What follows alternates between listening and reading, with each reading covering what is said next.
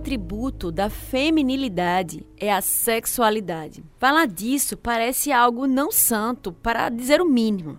Falar em sexualidade hoje nos traz à cabeça, normalmente, mulheres talvez seminuas, homens com olhares de cobiça, mas veremos mais adiante que a sexualidade foi criada por Deus e não tem nada a ver com o que está em nossa cabeça nos dias de hoje. Infelizmente, o que vemos à nossa volta hoje e que tem assolado a vida dos nossos jovens e destruído famílias é exatamente o oposto do que as escrituras nos ensinam sobre sexualidade. Eu acredito que não seja nem necessário descrever o impacto e as proporções que esse problema de pornografia e sexualidade distorcida na internet tem alcançado com as redes sociais, celulares com 3G, propagandas, músicas, filmes, vestuário, relacionamentos frívolos, plataformas de, de, de conexão entre pessoas apenas para fazer o sexo e outras coisas. Hoje, junto com os benefícios que podemos ter com o avanço tecnológico, a grande maioria das pessoas tem a distância de um clique, apenas um clique, uma decisão errada. E às vezes até sem o nosso próprio clique, a oferta do prazer sexual fácil e destrutivo. A oferta vem como inofensiva, gratuita, segura e sem consequências. É isso que a indústria pornográfica, que é bilionária, tenta vender para os seus adeptos. Além disso, quando adicionamos a nossa própria capacidade de lembrar, vemos que a situação é muito mais difícil. Né? O chão se torna mais profundo aqui. No entanto, ao tentarmos entender o papel do amor na vida humana, e no nosso caso aqui, para o homem, o esposo, o pai, vemos o perigo fatal que isso pode ter para a nossa alma humana. Principalmente quando isso começa cedo, que muitas vezes ataca os nossos filhos e jovens, ainda na escola. Os primeiros celulares, primeiro acesso à internet, Wi-Fi. Infelizmente, isso tem acontecido cada vez mais cedo, envolvendo os nossos filhos de uma forma ou de outra, uh, de acordo com os interesses desse reino satânico que é a pornografia. E o problema não é aqui no Brasil, né? O alerta é mundial. Um estudo realizado com três é, 1.200 jovens de 13 a 17 anos de cinco países europeus mostrou que 28% das mulheres e 21% dos homens dizem ter sido objeto de abuso sexual. Outro estudo realizado, por exemplo, na Inglaterra, com 700 adolescentes de 12 a 13 anos, mostrou que um em cada cinco recebeu imagens pela internet que o chocou ou perturbou imagens sexuais, né? Exatamente. Não, isso, assim, aqueles que chocaram, sem contar com aquelas imagens que, que são, que, que atraem por curiosidade, né? Sim, ou, ou, coisa desse gênero. E do total, 12% dos entrevistados admitiram participar de alguma forma em um vídeo de sexo explícito. Esses números nos chocam e nos fazem refletir sobre o mundo que está ao nosso redor, sobre o mundo que os nossos filhos têm, têm estado e sobre como nós pais, né, adultos temos nos deparado com esse tema. E os resultados são devastadores. Há muitas pessoas hoje dentro desta prisão de moralidade sexual, porque vicia. E não é fácil sair disso. Mas a gente sabe que o que é impossível para os homens é possível para Deus, pois com Deus todas as coisas são possíveis. Eu diria, amor, que é um vício mais, mais fácil de adquirir do que o próprio vício de crack, por exemplo. Existem pessoas que sequer colocam álcool na boca, ou sequer é, já fumaram algum tipo de baseado ou cigarro, muito menos se aproximam de uma pedra de crack, porque sabem da destruição que acontecerá com suas vidas, com suas famílias, se por acaso, por algum motivo, eles se tornarem viciados nesse tipo de droga. Mas a pornografia ela é pouco difundida em relação ao combate que nós precisamos ter. Né? Na carta, é, na, na carteira de cigarro tem uma contraindicação séria ali. É claro que aquilo não vai impedir a pessoa de, de fumar, exatamente. Não é aquilo, mas existe um, um consenso natural da sociedade para expor os malefícios do cigarro, por exemplo. Que é uma droga, entre aspas, lícita, né? É vendido em impostos, enfim, é, fiteiros, barraquinhas. Mas o ponto é que para pornografia, muitas vezes nós não temos esse tipo de acesso. E em muitas igrejas esse é um assunto velado, pouco discutido mesmo entre os jovens. E quando é discutido, ele é muito raso. E hoje a gente vai trazer uma visão nua, crua e bíblica. Então vamos abrir a Bíblia, Jó, capítulo 31, versículo 1, versículo 1. Você vai observar lá. Olha o que Jó diz, olha o que diz a palavra do nosso Deus, de acordo com a citação daquilo que Jó falou para os seus amigos. Diz assim a palavra do nosso Deus, Jó 31, capítulo 31, versículo 1. Fiz aliança com os meus olhos. Como, pois, os fixaria em uma donzela? Você lembra da história de Jó? Jó foi alvo de sofrimentos que nem ele mesmo conseguiria identificar a razão pela qual estava sofrendo. Uma coisa ele sabia, que ele era justo e não havia feito nada de errado de forma específica. Ele era um homem zeloso, ele sacrificava inclusive animais pelos seus filhos, pelos pecados que ele nem sabia que os seus filhos uh, tinham cometido. E por algum motivo, por exemplo, ele acreditava que poderia receber algum tipo de juízo da parte de Deus. Então ele sacrificava até pelos pecados que eram ocultos. Assim como Davi orou também pelos pecados que ele não tinha conhecimento. Por outro lado, seus amigos buscavam lhe mostrar exatamente o contrário, que existia uma razão para o sofrimento dele, uma razão pecaminosa. Que se ele estava sofrendo, e essa era uma, uma métrica né, da cultura semítica, se você era abençoado, e Jó era muito abençoado, um dos homens mais ricos do Oriente, você estava agradando a Deus. Se você de alguma forma sofria algum tipo de doença, ou chagas, ou então dor, é porque de alguma forma você tinha cometido algum pecado contra Yahvé é porque havia realmente cometido algum tipo de pecado ou algum mal e por isso estava sendo punido por Deus. Era essa a visão dos amigos de Jó. Sendo assim, um dos esforços de Jó no diálogo é afirmar sua integridade e justiça, a sua pureza, inclusive. O nosso texto é um desses esforços de Jó. E Jó aqui está defendendo a sua retidão no que se refere à sua pureza sexual. Em outras palavras, Jó quer dizer: sou sexualmente puro diante do meu Deus. Jó começa a defender sua pureza falando sobre os seus olhos. Isso é significativo para nós. Jesus também vê a raiz da questão da mesma forma. Olha só o que diz Mateus capítulo 5, no Sermão do Monte, versículo 27 a 28. Ouviste o que foi dito, não adulterarás. Eu, porém, vos digo, qualquer que olhar para uma mulher com intenção impura no coração, já adulterou com ela, já se tornou uma só carne com ela. Além dos olhos, Jesus adiciona a intenção do coração, o que também Jó faz. Mais adiante, no mesmo capítulo 31, versículo 9 agora. Se o meu coração se deixou seduzir por causa de mulher, se andei à espreita a porta do meu próximo, então ele está dizendo assim: então seja eu punido por Deus. Mas não era isso que tinha acontecido. Ambos começam com os olhos. Ambos os textos começam as expressões com os olhos. E ambos adicionam o desejo do coração. E os dois também tratam isso com muita seriedade. Olha só o que diz Jó capítulo 31, versículo 11 e 12 pois seria isso um crime hediondo. O quê? Que crime hediondo, né? O que nós acabamos de ler. Se o coração de Jó tivesse se deixado seduzir por alguma mulher. Seria um crime hediondo, diz o capítulo 31, versículo 11 e 12. Delito a punição de juízes, pois seria fogo que consome até a destruição, e desarraigaria toda a minha renda. Olha só o que diz Mateus capítulo 5, versículo 29. Jesus, se o teu olho direito te faz tropeçar com a sexualidade, com a cobiça, arranca-o e lança-o de ti. Pois te convém que se perca um dos teus membros e não seja todo o teu corpo lançado no inferno. É algo muito sério isso. O pecado de adultério, naquele tempo antigo, né, onde Deus era o centro e o rei, literalmente, né, do povo judeu, antes mesmo de surgir Saul ou Davi, Deus era, era uma cultura teocrática. Deus tinha estabelecido em Moisés que um crime de adultério, literalmente era crime, seria punido com a morte. Perceba. Hoje em dia, no, na nossa cultura brasileira, né, na nossa justiça brasileira, nós não temos nem a, a pena de morte, irmão. Para crimes muito mais, teoricamente, é, esdrúxulos do que esse. Naquele tempo, e para a cultura teocrática de Deus, se você adulterasse, tamanha seriedade diante de Deus, é como se você de fato tivesse agora sofrido ou cometido uma pena de morte. E você seria morto. É algo muito sério mesmo.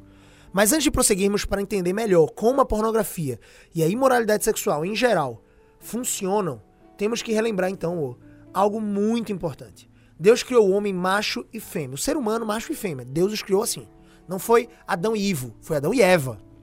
Deus criou a união sexual entre homem e mulher. Deus criou o casamento. Deus criou a união entre um homem e uma mulher para a glória dele no ato sexual. Deus criou o sexo e os membros sexuais. Ele criou o pênis masculino. Tem gente que até se escandaliza, né? Tem gente que agora vai começar a vomitar, até porque não pode ouvir essa palavra. Foi Deus que projetou o membro sexual masculino. Foi Deus que projetou o membro é, sexual feminino, a vagina.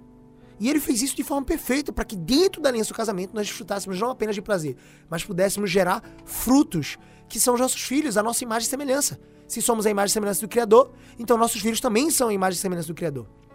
Deus criou tudo isso, inclusive o sexo. E isso em si não é apenas é, não necessariamente mal, mas é bom em si mesmo. Deus disse que todas as coisas que ele criou eram boas. E é tão impressionante como a gente vive uma distorção desta verdade, né? Como tu estava dizendo assim, é, como as pessoas elas têm um pudor e um tabu de falar de Perfeito. sexo, de falar né, dos membros sexuais, porque é algo que é foi tão distorcido, foi colocado num ambiente tão nojento, tão assim, né? Tão é, vil tão vil, exatamente, que a gente não quer sujar nossa boca falando sobre isso, né? Mas é uma mentira, né? Inclusive, alguns algumas, algumas religiões, né, tipo, proibiam, se, proibiam sexo, Isso. como se o sexo fosse sujar a pessoa da sua santidade, né? Quando na verdade o sexo faz parte do plano perfeito de Deus para o homem, para a humanidade, né, para o dentro do ambiente de casamento. Isso, né? dentro da aliança de casamento. Nosso Isso. Deus é um Deus de aliança, você precisa lembrar disso. E eu vou dizer mais, pô.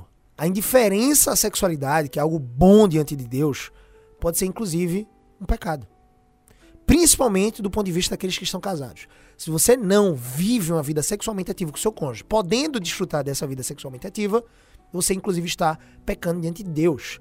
A gente não vai mergulhar muito nesse tema porque a gente vai falar um pouco sobre mais ou explanar um pouco mais sobre pornografia aqui. Mas seria um tema até para outro podcast, né, para outro episódio aqui na rádio, a gente falar exatamente sobre isso, né? Sexo no casamento. Perfeito. A instituição do sexo no casamento e a bênção que ele que ele requer. Precisamos nos guardar de qualquer visão, qualquer visão que veja a união sexual como um mal necessário. Nossa, eu casei, então o sexo agora é um mal necessário. Isso é uma visão distorcida e antibíblica. Ver o sexo como algo impuro ou sujo é uma distorção daqueles que tentam macular. É mais ou menos o que acontece hoje é, na visão LGBTQ, alguma coisa assim. Eu não sei mais quantas letras eles vão colocar ali naquele alfabeto, mas antes era LGBT, aí virou LGBTQ, eu não sei mais o que é. Mas enfim, essa luta por ideologia de gêneros, por exemplo, eles colocaram o símbolo que Deus instituiu para a aliança dele com o homem de não mais invadir a terra e matar todo ser vivente com águas, que é o arco-íris, e eles se apropriaram daquele símbolo para si. E aí eu vejo alguns cristãos até com receio de utilizar o arco-íris. Irmãos, a palavra de Deus veio muito antes do movimento LGBTQ ou alguma coisa do tipo. A palavra de Deus diz que Deus instituiu essa aliança e a aliança seria o arco-íris nos céus. Quando ele visse o arco-íris nos céus, ele lembraria da aliança que ele fez conosco. Então não é, pegando essa, essa metáfora clara aqui dos nossos dias, não é porque um movimento né, contrário à palavra de Deus se apropria de um elemento da palavra de Deus que nós devemos deixar de utilizar esse elemento esse elemento ele é puro. Então não é porque a pornografia tomou conta e contaminou o ato sexual na sua beleza sublime dentro do casamento que nós devemos considerar impuro ou sujo a união sexual dentro do ambiente de casamento. No relato inicial de Gênesis, na criação da mulher, vemos Deus trazendo a mulher ao homem e mostrando-a para ele. Ela foi apresentada aos seus olhos por Deus e estava nua, sem pecado. E a resposta de Adão, em forma de poesia e louvor, mostra que essa visão teve um grande impacto na sua alma. Parece que ele ficou sem fôlego, foi brevemente raptado pela beleza dela, ficou maravilhado em uma mistura de surpresa e prazer. Foi aquele, como, como aquele, aquele uau, né? Tipo assim, olhar e tipo. Isso, uau! uau. Exatamente. é, é, inclusive descrito por David Harvey no, no seu livro Quando Pecadores Sim, exatamente isso. E aqui vemos no início de tudo o homem despertado sexualmente pelo seu olhar. O homem é despertado pelo que é belo. Mas o que é beleza? Podemos dizer vagamente que beleza é algo que é agradável de se olhar, mas não conseguimos definir precisamente. Mas há um aspecto da beleza que está de acordo com o relato de Gênesis 2 e que é fácil de perceber. Quando temos a visão da beleza, na verdade, o que experimentamos não é exatamente algum tipo de satisfação simplesmente. Ver a beleza em si, e aqui especificamente, né, especialmente a beleza corporal de Eva, que está ligada à sexualidade não gera simples contentamento. O que experimentamos é o despertar de uma expectativa, uma promessa. É isso que acontece aqui. Então gera contentamento? Claro que gera, mas é mais do que isso. Gera satisfação? Só que mais do que isso. É uma promessa. Hum, uma promessa? Mas espere um pouco. As tentações também são promessas. Será o que acontece então é uma distorção dessa promessa? Exatamente, você está pegando a isca aí que eu quero deixar. Muito bem, você está no caminho certo. Vamos esclarecer mais um pouco. Se pensarmos assim, vemos que esse despertar dos olhos não é um fim em si mesmo, mas um convite a uma promessa. Um convite para quê, Gabriel? Vamos voltar para Gênesis 2. Gênesis 2, capítulo, é, capítulo 2, né, versículo 24 e 25, diz assim: Por isso, deixa o homem, pai e mãe, e se una à sua mulher, tornando-se os dois uma só carne. Ora, um e outro, o homem e a sua mulher, estavam nus e não se envergonhavam. O que estava sendo prometido era um relacionamento de amor exclusivo, fiel, íntimo e permanente. Uma oportunidade de dois se tornarem um, sexualmente falando e espiritualmente falando. Mas como vocês viram no estudo passado, com a minha esposa belíssima aos meus olhos, Andressa, o desejo de ser um com a pessoa amada é um dos aspectos principais do amor e o que gera a alegria de amar. Em outras palavras, o que nós desejamos do fundo do coração e não temos como não desejar é sermos felizes no casamento, naquilo que Deus estabeleceu. E eu quero lembrar vocês um conceito claro de felicidade. Felicidade é igual a obediência a Deus. E Deus estabeleceu o homem e a mulher né, dentro da aliança do casamento para serem felizes nele, para glorificarem a Ele em obediência. E um desses critérios de obediência é viverem uma vida abundante, sexualmente falando também. E de onde vem a felicidade? Né? A gente precisa externar um pouquinho mais isso. Da nossa união com quem nós amamos. Da nossa união com Deus, primeiramente, e também da união com quem nós amamos. De se tornar um com quem nós amamos. Lembra da oração sacerdotal lá de Jesus? Quando ele estava uh, no Getsemane? Ele começou a orar e ele falou assim: Pai, eu quero que eles sejam um como eu sou um com o Senhor. Então o desejo de Deus era para que nós fôssemos um com Ele. E esse é o sentido né, da metáfora que Deus nos traz. Na metáfora é, bíblica de que nós somos a noiva do Cordeiro. É de que nós, no último dia, nas bodas do Cordeiro, vamos estar a uma com Ele. Nós seremos um só com o Cordeiro e desfrutaremos de toda a plenitude de alegria e de felicidade que isso requer, que isso significa. Há diferentes níveis de unidade aqui, certamente dependendo do tipo de relacionamento, mas a regra geral permanece. Vemos a pessoa amada como uma só pessoa conosco. E amamos o nosso próximo como a nós mesmos. Essa é a promessa de Deus visto que estamos unidos em amor. Vamos focar no relacionamento entre homem e mulher, e em especial na união sexual. Sendo assim, um cumprimento da expectativa gerada pela beleza, lembra que a beleza gera uma expectativa, que gera um contentamento, que na verdade reflete uma promessa. Essa promessa é um relacionamento de amor profundo, íntimo, exclusivo e uma vida juntos, uma vida abundante. É por isso que as pessoas geralmente se casam. Não é porque elas esperam a felicidade no outro, isso não, é, não seria nem a perspectiva correta, mas sim porque elas acreditam que se tornando uma só carne com aquela pessoa, vão gerar frutos. E esses frutos, não apenas de amor, mas também filhos, vão se tornar ali é, reflexos dessa promessa. Lembretes dessa promessa de Deus, de que estamos construindo algo abundante. Então, entenda isso. No casamento, nós podemos estar nus com o nosso cônjuge. É como voltar ao Éden. E poder estar nu aqui, né, se abrir, se revelar totalmente e não se envergonhar, é uma maravilha. É uma consequência dessa promessa e saber tudo sobre o outro. Poder compartilhar tudo sem medo, sem condenação, sem culpa, sem é, julgamentos frívolos. Amar e ser amado. De dois fazendo um só. Estar unido com alguém, uma pessoa real e exclusiva, isso é o que nós ansiamos. Poder dizer para outra pessoa como é bom estar com você, que maravilhoso que você existe, que maravilhoso que Deus te criou e que nos conduziu para essa aliança. E é claro que o casamento e a união sexual, como veremos, se Deus quiser, também apontam para algo muito maior em Deus. Mas no que se refere à nossa experiência aqui e agora, como os nossos cônjuges, por exemplo, que é uma boa e agradável imagem de Deus, feita por Deus, isso é o que nós desejamos e esperamos. Ou seja, aquilo que o nosso casamento aponta é algo sublime e maior em Deus. As bodas do Cordeiro, nós enquanto noivas. Enquanto noiva de Deus, em Cristo Jesus, compradas pelo seu sangue. Mas aqui nessa terra, né, nessa perspectiva que temos humana, o nosso casamento reflete isso. O nosso casamento é essa encenação viva dessa peça que acontecerá no último dia. A união do amor, na verdade, a peça somos nós, né?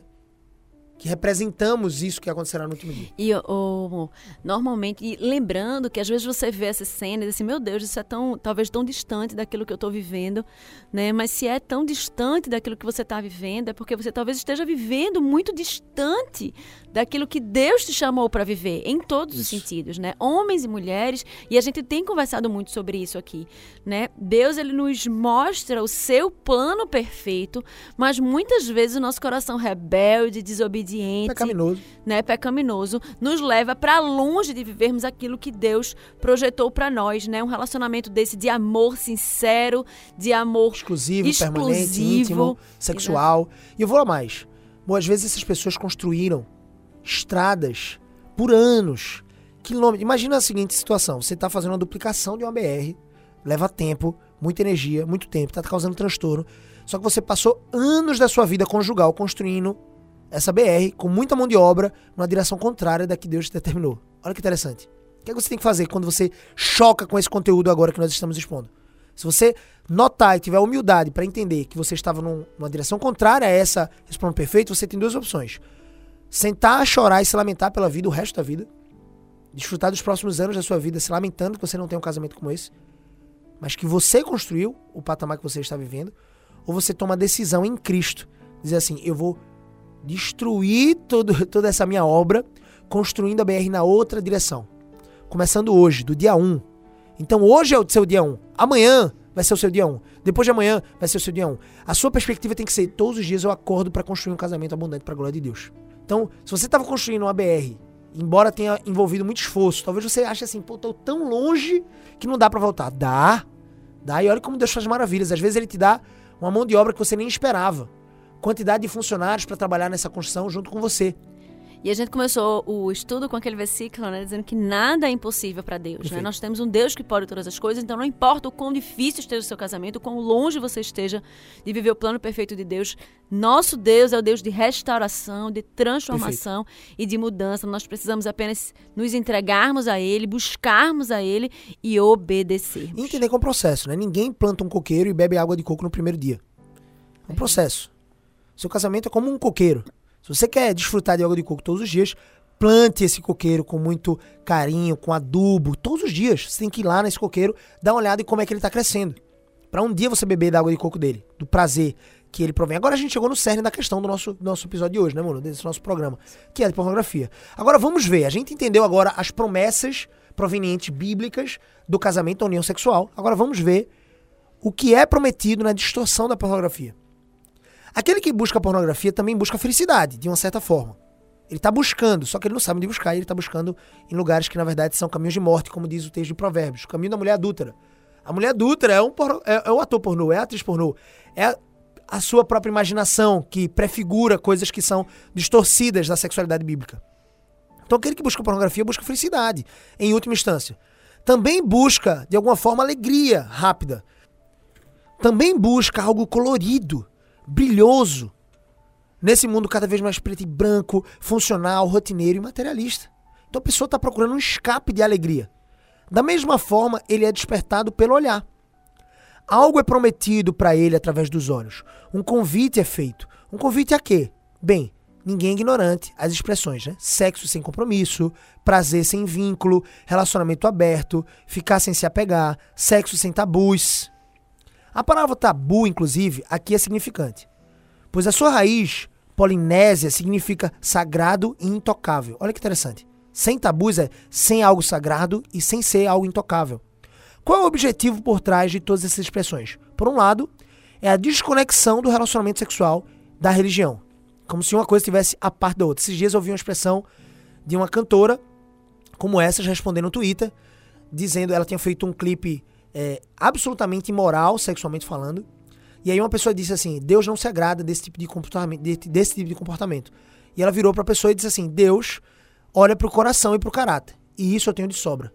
É um engano, né? De Jezabel, inclusive. Se você ler o texto de Apocalipse, você vai ver que tem uma das igrejas que o apóstolo João, inspirado pelo Espírito Santo, exorta dizendo assim: Jezabel está conduzindo meus filhos, os filhos daquela igreja, os membros daquela igreja, para um caminho de perdição. Ela dizia mais ou menos assim: é uma voz profética que ecoa durante os séculos. Você pode viver uma vida carnal e uma vida espiritual ao mesmo tempo. Essas duas coisas são dicotômicas. Você pode separar o santo do, do profano. Você pode viver uma vida sexual distorcida, cheia de pornografias e de prazeres sexuais imediatos, e ao mesmo tempo você pode ir para a igreja adorar a Deus, porque ele se importa com a sua alma, não com o seu corpo. Daí vem a carne é fraca. Percebe? Então, assim, são promessas antigas, não são novas. A questão é que eles estão agora muito mais próximos de nós, né? É um clique, como eu disse no começo. E o ponto aqui que a gente precisa entender é, velho, nós temos um entendimento de que relacionamento sexual provém da religião, do nosso contato com Deus. Foi ele que criou essa conexão, foi ele que criou o casamento e o sexo. Ou seja, o que, é que eles pregam, né? o que, é que eles entendem? Ao invés de ter Deus, por exemplo, inf é, é, é, informando, regulando e dando significado ao relacionamento sexual, o que é que eles querem? O que é que a promessa da pornografia fácil, do sexo sem compromisso diz? Temos o divórcio entre Deus e a sexualidade. Eu vivo uma vida sexual à parte de Deus. E ao mesmo tempo eu posso continuar adorando esse Deus porque ele não se importa com isso. Ledo engano, né? Engano que leva mais pessoas para o inferno do que qualquer outra coisa. Não há mais uma autoridade, então, para essas pessoas, segundo as promessas da pornografia. Não há mais uma autoridade nos céus que diga o que é o sexo, o que é bom e como deve ser feito, algo do tipo. Em que ambiente deve ser feito. Foi Deus quem criou a sexualidade. E ela é boa desde que usada de acordo com o propósito que ele estabeleceu. O diabo não cria nada, nem o mal em si, visto que o mal é apenas uma distorção do que é bom. Sendo assim, se a religião não tem mais nada a ver com o sexo, como diz a pornografia, não há como saber como usar essa coisa boa de forma correta. Parece complexo, né? Mas eu quero ir além. Quando se lança fora os tabus, aquilo que é sagrado, aquilo que é intocável, lança-se fora a possibilidade de ter uma vida sexual realmente significativa, prazerosa e alegre, porque eu quero lembrar você que alegria e felicidade estão de acordo com a obediência a Deus. Por outro lado, busca-se um prazer sexual sem relacionamento, sem vínculo, sem um elo da união, sem uma aliança, sem compromisso, sem a responsabilidade. É isso que Satanás prega através da pornografia. E aqui a prisão vestida de liberdade acontece. O que se tenta mostrar é que relacionamentos amorosos duradouros, na verdade, não existem. São chatos, enfadonhos. Não é assim que dizem? Aconteceu agora há pouco o dia dos namorados. E as pessoas dizem o quê? Eternos namorados. Todo mundo que é casado, na verdade, continua namorado. Mas esse termo namorado, inclusive, nem é bíblico. Ele não, você não vai encontrar. E fulano de tal namorava com, fulano, com fulaninha. Não acontece isso. O casamento é um ambiente de amor. É um ambiente de paixão, de ardor, de frisson, de, de sentir algo pela outra pessoa só com olhar, só com toque. Esse é o momento. Então eu queria substituir essa frase com minha esposa me alertou muito bem. Foi ela que trouxe essa conclusão para nós, a gente refletindo um pouco. Pois porque as pessoas, até cristãos mesmo, colocam assim, eternos namorados. A gente não quer aqui fazer uma divagação é, é vã sobre esse termo. Não é que é errado falar isso, mas eu queria que a gente criasse uma nova cultura, uma cultura de eternos casados, eternos amantes dentro da aliança. É isso que deveria significar o Dia dos Namorados. Resumindo, relacionamento significa então, para essa cultura e a promessa da pornografia, problema, confusão, briga, esforço em vão. É isso que as novelas, os filmes dizem. Casamento é chato. A única alegria então que existe no relacionamento é o sexo e nada mais. Além disso, um vínculo entre o homem e a mulher é um tabu religioso, ultrapassado. É isso que eles pregam. Vamos lançar fora a parte ruim e ficar só com a parte boa. Cada um se satisfaz com o que quer. Tem o seu prazer desejado e livre dos problemas de realmente se relacionar com alguém, de estar preso a alguém, escravo desse relacionamento desnecessário. Mas eles se enganam quando entendem, quando não entendem que o casamento é um ambiente perfeito para moldar o caráter ao caráter de Cristo. Nós, cônjuges, desfrutamos não apenas da alegria do sexo e da obediência a Deus. Nós devemos também desfrutar dos problemas como sendo oportunidades para moldar o meu coração. E quando a pornografia vende isso, ela está, na verdade, afastando você de desfrutar desse crescimento espiritual em Cristo, através dos problemas do seu casamento. Sim, vão ter problemas. Em qualquer relacionamento vai ter problema. Com seu pai vai ter problema. Com sua mãe vai ter problema. Seu relacionamento com seus irmãos vão, vão existir problemas. Por quê? São dois pecadores envolvidos, minimamente. No casamento não é diferente. Só que esses problemas são como que trampolins para sua santificação. E você tem que chegar a isso. Só que qual é a armadilha de Satanás? ele monta essa arapuca para dizer assim: não cresça espiritualmente, não cresça no relacionamento. É vão demais esse esforço que você está tendo. E aqui vem a armadilha, né? Lembra de que a felicidade vem da união com a outra pessoa, a partir do reflexo da imagem de Deus em nós? A alegria vem exatamente do compromisso de amar e ser um, certo? Isso é exatamente o que não existe para eles. Não existe outra pessoa, existe outra coisa. Para a pornografia, a promessa delas é: existe outra coisa. O outro ser humano é tratado como uma coisa, como um projeto da evolução, simplesmente, que irá apenas ser usado para produzir estímulos prazerosos momentâneos, que duram ali, sei lá, 15 minutos no máximo. Não há amor. Isso não há amor. não há real alegria, não há real felicidade. Se não há Deus, não há real contentamento e satisfação. É uma armadilha, uma alegria falsa e enganosa. E aqui ambos podem estar usando um ao outro para satisfação. Mas o problema é o mesmo. Tanto o homem pode estar usando a mulher, como a mulher pode estar usando o homem. E daí vem distorções como pedofilia, abusos sexuais e outras coisas. É dessa coisificação daquilo que é sagrado. A coisificação daquilo que é a imagem e semelhança do Criador. E no caso da pornografia, isso fica ainda mais evidente. Não há alguém com quem se relacionar. Não há outra pessoa. É apenas uma imagem, é apenas um objeto, apenas uma coisa. Uma coisa que produz certos estímulos. É a desumanização, é a coisificação do ser humano. A degradação da pessoa, a destruição da dignidade da criatura feita à imagem e semelhança do Criador. Imagine se aquela mulher fosse sua filha, sua irmã, sua mãe. Você gostaria disso? E eu quero pensar uma coisa que John Piper disse. Imagine o seguinte: você que é viciado em pornografia e está me ouvindo, escute que isso é para você. Escute que isso é para você. Se a vida da pessoa que você mais ama, sua filha, sua esposa, sua mãe, quem, quem quer que seja, dependesse de que você nunca mais tocasse ou visse qualquer tipo de conteúdo pornográfico, sensual e sexualmente distorcido, você cometeria, você clicaria nesse botão? Se a vida da pessoa que você mais ama, se você acessar esse site, se você acessar esse tipo de imagem, você vai perder a pessoa que você mais ama e por culpa sua, ela morrerá penosamente dolorosamente, numa cama, sendo comida por dentro por um câncer, um tumor, você acessaria a pornografia mesmo assim? É a pergunta que eu quero te fazer. E eu quero que você reflita. Então, a conclusão prática é exatamente essa. Então, Provérbios capítulo 5, versículo 15 e também 18 a 20 diz assim: Bebe a água da tua própria cisterna e das correntes do teu poço. Ele está fazendo aqui uma metáfora com o ambiente sexual do casamento. Seja bendito teu manancial e alegra-te com a mulher da tua mocidade. Coça de amores e gazela graciosa. Coça de amores, alguém que deseja o amor do seu cônjuge. Sacinte os teus seios em todo o tempo. Se você mergulhar aqui em cantares, meu Deus, vai ter, muita, vai ter muito irmão e irmã que vai se escandalizar. Mas a gente tem provérbios. Sacinte os teus seios em todo o tempo e embriaga-te ou seja, preencha-se até transbordar dessas delícias, das carícias do seu cônjuge. Esse é o ambiente perfeito para você construir isso. Porque, filho meu, andarias cego pela estranha e abraçarias o peito de outra mulher que não a tua. Eu quero que você fique com isso. Se a vida da pessoa que você mais ama dependesse de você nunca mais acessar um conteúdo pornográfico, um conteúdo sensual, seja um filme, novela, seja um conteúdo. Pode ser até piada, viu, viu, amor? Andressa está aqui na minha frente. Às vezes a gente fica chocado com algumas piadas em relação ao casamento. Que são naturalmente engraçadas, porque são problemas do casamento. São problemas, não são do casamento, né? Vamos fazer uma correção aqui. O casamento nunca tem problemas, o casamento é só ambiente. O problema são dos cônjuges que, pelos seus pecados, muitos causam esses problemas. O casamento é só ambiente. Nunca culpe o casamento. Meu, meu casamento está ruim. Ele não está ruim, o ambiente não está ruim. O problema é você que está pecando. É até uma fuga, né? As palavras têm poder e elas causam essas fugas. Então eu quero trazer essa reflexão para você. Fuja da distorção sexual. Fuja da coisificação do ser humano.